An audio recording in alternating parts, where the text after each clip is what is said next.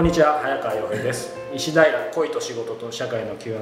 今日は150回ですね。おおすごい。よろしくお願いします。はい。はい。150回ということでこれも4年目ぐらいかなと思いますが、えー今日は40歳。男性、いいですね。40歳男性からいただいています、えー高齢化社会となり年金支給年齢が70歳過去支給されるかも不明になると、ニュースでも報道され、えー企業に定年退職が60歳65歳となっている中で定年してから5年10年と、えー年金に耐えることなく稼ぐ力が求められると思います。はい。定年後に備えて今から身につけるべきスキルは何かイラさんのご意見をお聞かせくださいということです。いやこれはね実はないですない。このスキルを身につければ安全だみたいなことはその人生の中では本当はないんだよね。それは今に限らず。うん、だから逆にねスキルよりは、はあの人間関係みたいなのを磨いといた方がいいんじゃないかな、まあちょっと意外な視点ですね、うん、ちょっと誰々さんに仕事頼んでみようよとか、あの人感じもいいし仕事できるよねっていう、そういう評判の方がなんかスキルより役に立つと思いますね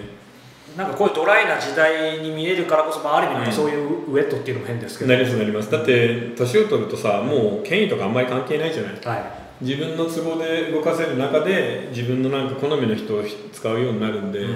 ん。でしかも同年齢ぐらいの絡みになるんで、はい。みんな会社離れてるじゃない、そうなると人間関係のネットワークの方がずっと強いんだよね、確かに。なんか頼む方もね、ゼロからっていうよりやっぱりそうそうそうそう。だから人間関係を広げておいて、はい。この人信用できるなっていうのは大事にしておくぐらいのことでいいと思いますね、そうするとなんかもう焦って、うん。なんかこの資格取んなきゃいけないとあかーだからあのよく若い男性でも女性でもはい。将来が不安な人とか自信がない人はやたら資格をたくさん取ってるんですけどその資格でちゃんとお金を稼いでる人はまずいないよね、う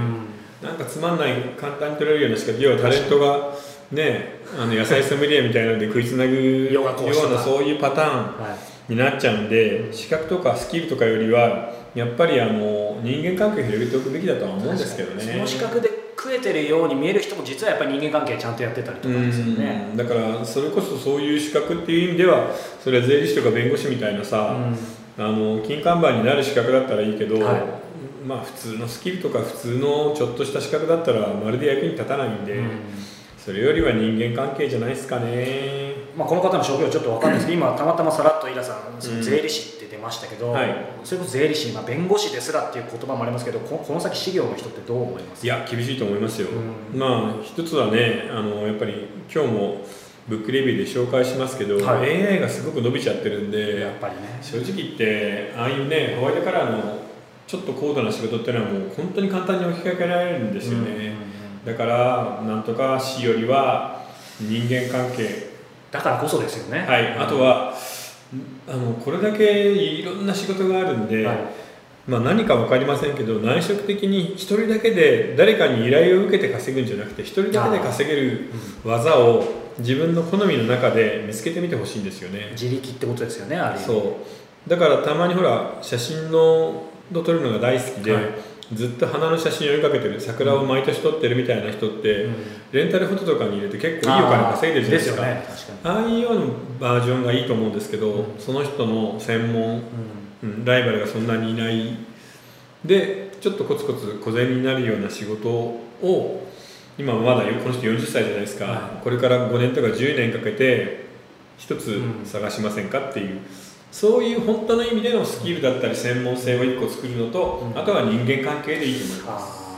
今その時間をかけてっていうその専門性のスキルってうん。その時間を5年ぐらいかけてちゃんとやっていくこともそうですしそこで生み出した今みたいな例えばフォトフォトのストックありますけど、そうそういうものって結局はそれ自体もストックされて、うん。なんだろうどこにいてもちょっとずつかもしれないけどやっぱお金入ってくるってそうなんですよ大事ですよね。ねそれがあるとないとではもう大違いなんで、うん。要するに無収入完全に無収入になっちゃうとやっぱりやばいし、心理的にもすごく辛くなるじゃないですか、うん。これから5年間無収入だなんてことになったら、なのでそれに備えるためにもいいんじゃないですかね、うん。だって今本当に普通の会社員がさ、はそれこそキャンプやってそれを YouTube に上げてとかさラーメン毎日食べて YouTube に上げてみたいのでちょこちょこ小小遣い稼ぎしてるからね。うん。まあちょっとずつ、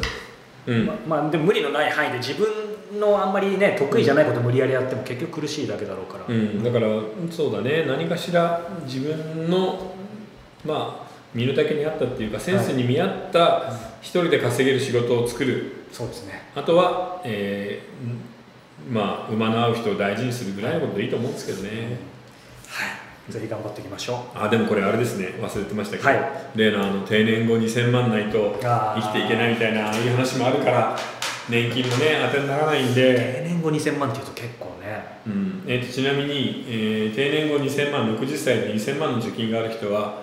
えー全体の中でな3割だそうです。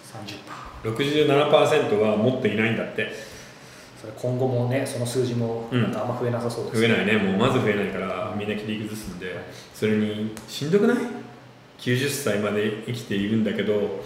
貯金がどんどん削れていって、ね。うん、自分の命と貯金のどっちが先かみたいな生き方を最後の数年でするのは嫌なんで、うん。やっぱりみんなもういくつ80でも働くしかないんだよ、そうですね。うん、そういう意味ではその貯金も大事ですけどそういうなんか技術自分でやってることをちょっとだけお金がちゃんと入ってくるなんかそういう意味でのストックも必要ですね、うん、考えないといけないですね。はい。はい、さあ、えーこの番組では皆様からの、えーご質問ご感想を募集しております、えーはい。詳しくはイラさんのホームページをご覧ください。そして、えーサロン世界フィクションでできているも引き続き会員募集していますのでこちらもイラさんのサイトをご覧ください、はい。えー今日もありがとうございました、はい、ありがとうございました